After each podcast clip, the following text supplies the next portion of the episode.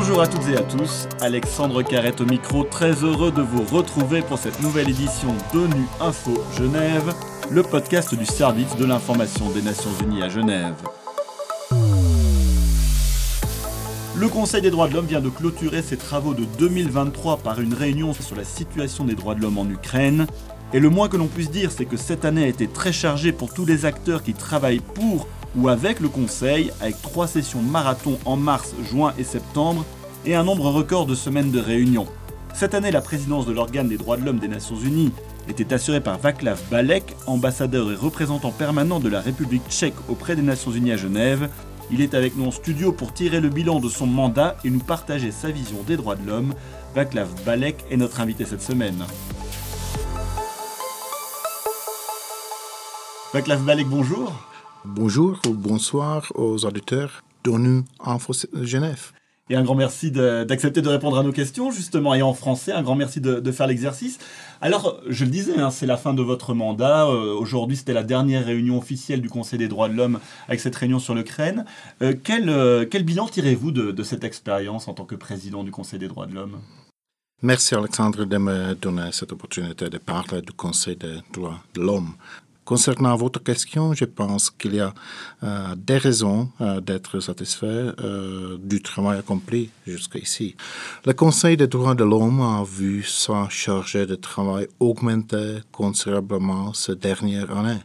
le Conseil a enregistré les sessions les plus longues de son histoire.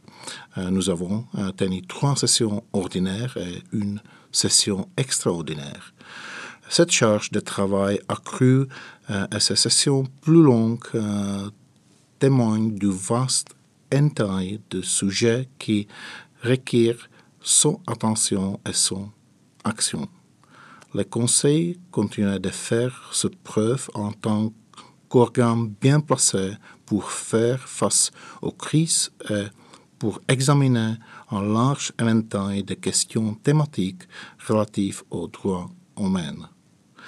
Nous avons également réussi à maintenir la participation hybride des délégués au travail du Conseil, ce qui contribuait à une participation plus large de représentants des États et de la société civile. Dans votre rôle de, président du Conseil, vous avez aussi cette question de comment est-ce qu'on peut faire pour que le Conseil aille mieux, comment ça fonctionne mieux? C'est aussi, euh, vous avez travaillé à cette question-là?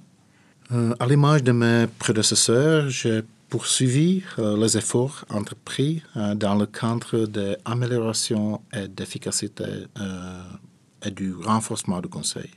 À cet égard, j'ai nommé des co-facilitateurs, notamment mes collègues du bureau, qui ont fait un bon travail grâce à leur contribution et efforts.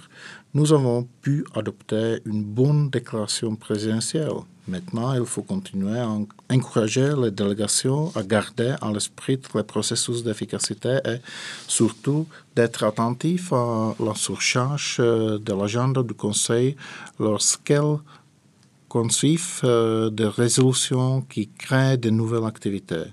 Car il faut euh, que ces nouvelles activités renforcent le Conseil et ne lourdissent pas, sinon nous courons un risque de destruction euh, de son efficacité.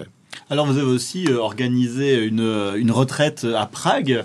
Euh, quel était l'objectif de cette retraite Cette retraite a été l'occasion de poursuivre la discussion de façon moins formelle sur la question d'importance capitale pour le Conseil, à savoir le processus d'efficacité et de renforcement du Conseil, le rôle qui pourrait ou doit jouer le Conseil dans la prévention des conflits et la question de l'engagement actif et inclusif euh, de toutes les parties prenantes dans le Conseil. Alors venons-en maintenant concrètement à votre rôle de, président euh, du Conseil des droits de l'homme.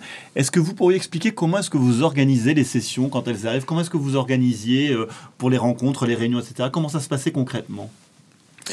Comme d'habitude, avant chaque session, je rencontrais les membres du bureau et le secrétariat pour finaliser l'agenda du conseil et discuter des potentiels sujets de préoccupation. Dans la même perspective, j'ai rencontré chaque groupe région pour euh, présenter euh, l'agenda du Conseil est recueillir les avis et commentaires de leurs membres respectifs des 100 groupes, y compris les membres de la société civile. J'ai également eu des rencontres bilatérales avec les ambassadeurs des pays qui figurent euh, sur l'agenda euh, du Conseil et qui souhaitaient partager leurs avis et préoccupations dans le cadre des préparatifs de la session. Comme pour chaque session, il est important de rencontrer tous les acteurs du Conseil et d'échanger avec eux. Alors le fait d'être président du Conseil des droits de l'homme, ben, vous êtes toujours à ce moment-là euh, représentant de votre pays, ambassadeur et représentant permanent de, de la République tchèque. Comment est-ce que vous faites pour concilier ces deux missions? Ce n'est pas facile de euh, concilier euh, de deux tâches car je suis obligé de combiner deux rôles. La difficulté réside surtout dans la charge du travail que autre chose. Mais heureusement, je suis aidé en cela par des collaborateurs efficaces euh, dans la mission et dans le bureau euh, du président. Cela dit, ma priorité cette année a été de remplir mon rôle de président du Conseil en toute responsabilité et impartialité.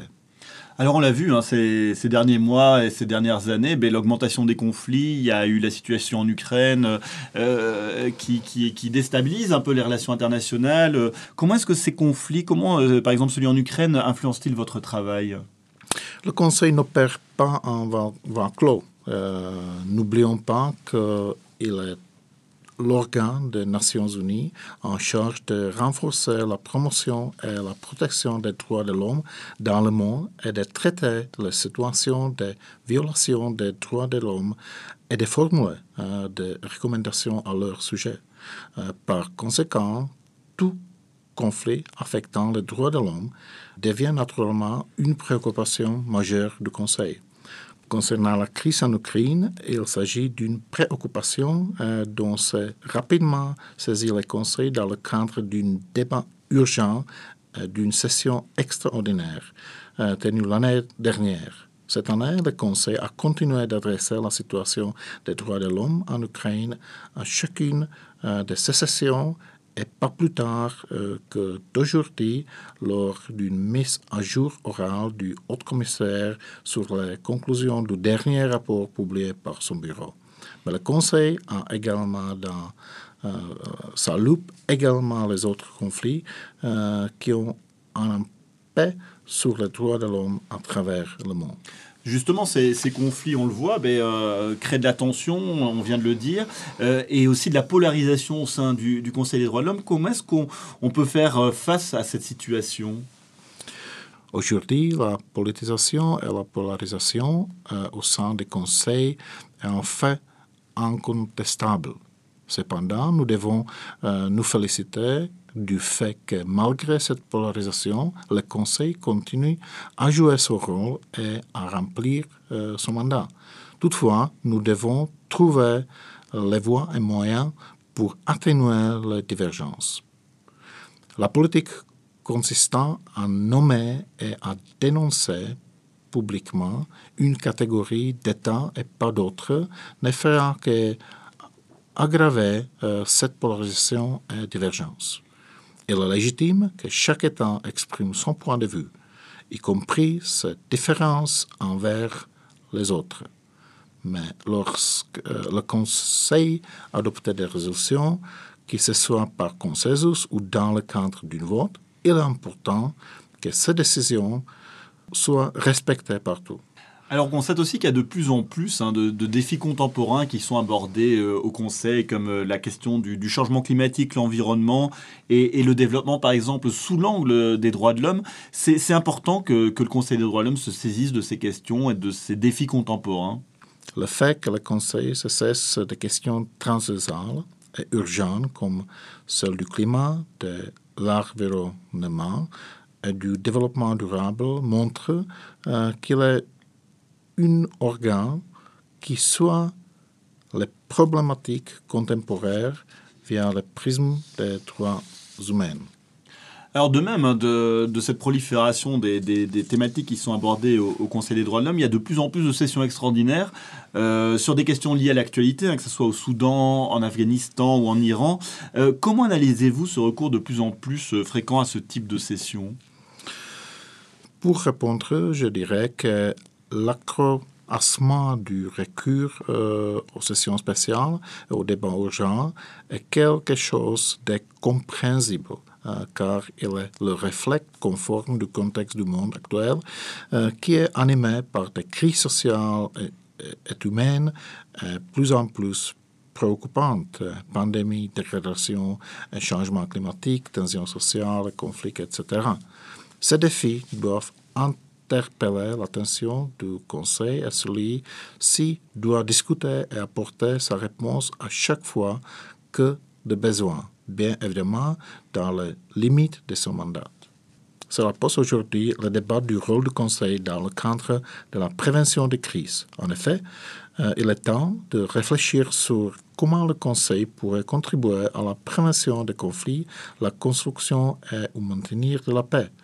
Cela aiderait beaucoup à la garantie et à la protection des droits de l'homme pour tous, y compris les droits au développement.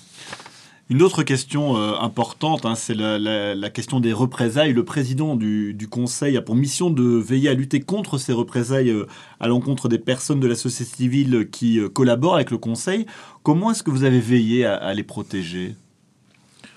À l'instar de mes prédécesseurs, euh, je me suis engagé au début euh, de mon mandat à veiller à ce que les travaux du Conseil se déroulent euh, dans un climat sans aucun acte d'intimidation ou de représailles à l'encontre des personnes et des groupes qui coopèrent ou ont coopéré avec le Conseil des droits de l'homme. À chaque fois que des allégations de représailles et d'intimidation m'ont été rapportés, je les traitais avec bienséance et efficacité. Quand l'acte prétendu est avéré, j'ai interpellé l'État concerné afin de trouver une solution rapide et la cessation de tels actes a assuré une protection adéquate euh, aux personnes et aux mécanismes en question. Le mandat du Conseil est de protéger et de promouvoir les droits de l'homme partout dans le monde.